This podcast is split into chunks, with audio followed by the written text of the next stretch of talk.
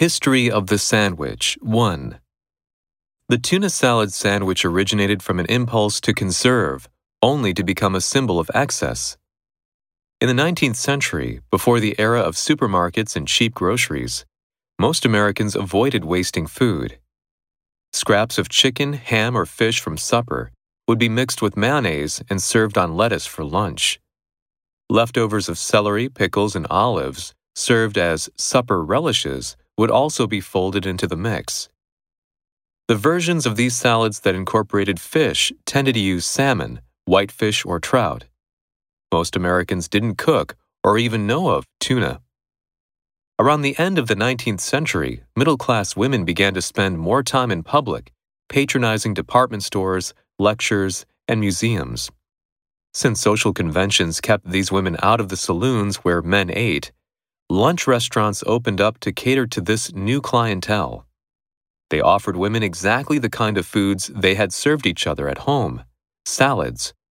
While salads made at home were often composed of leftovers, those at lunch restaurants were made from scratch.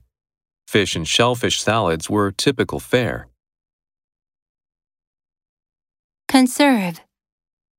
The government encouraged businesses to conserve energy. Leftover. I used leftovers to make this soup. Relish. I don't relish the prospect of working with him. Incorporate. That village was incorporated into ABC City. Patronize. A theater patronized by the royal family. Saloon. In those days, politicians frequented local saloons. Cater to.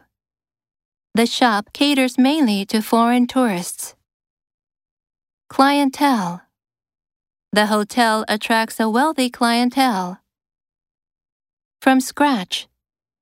He started a business from scratch. Fare. The hospital fare was absolutely unpalatable.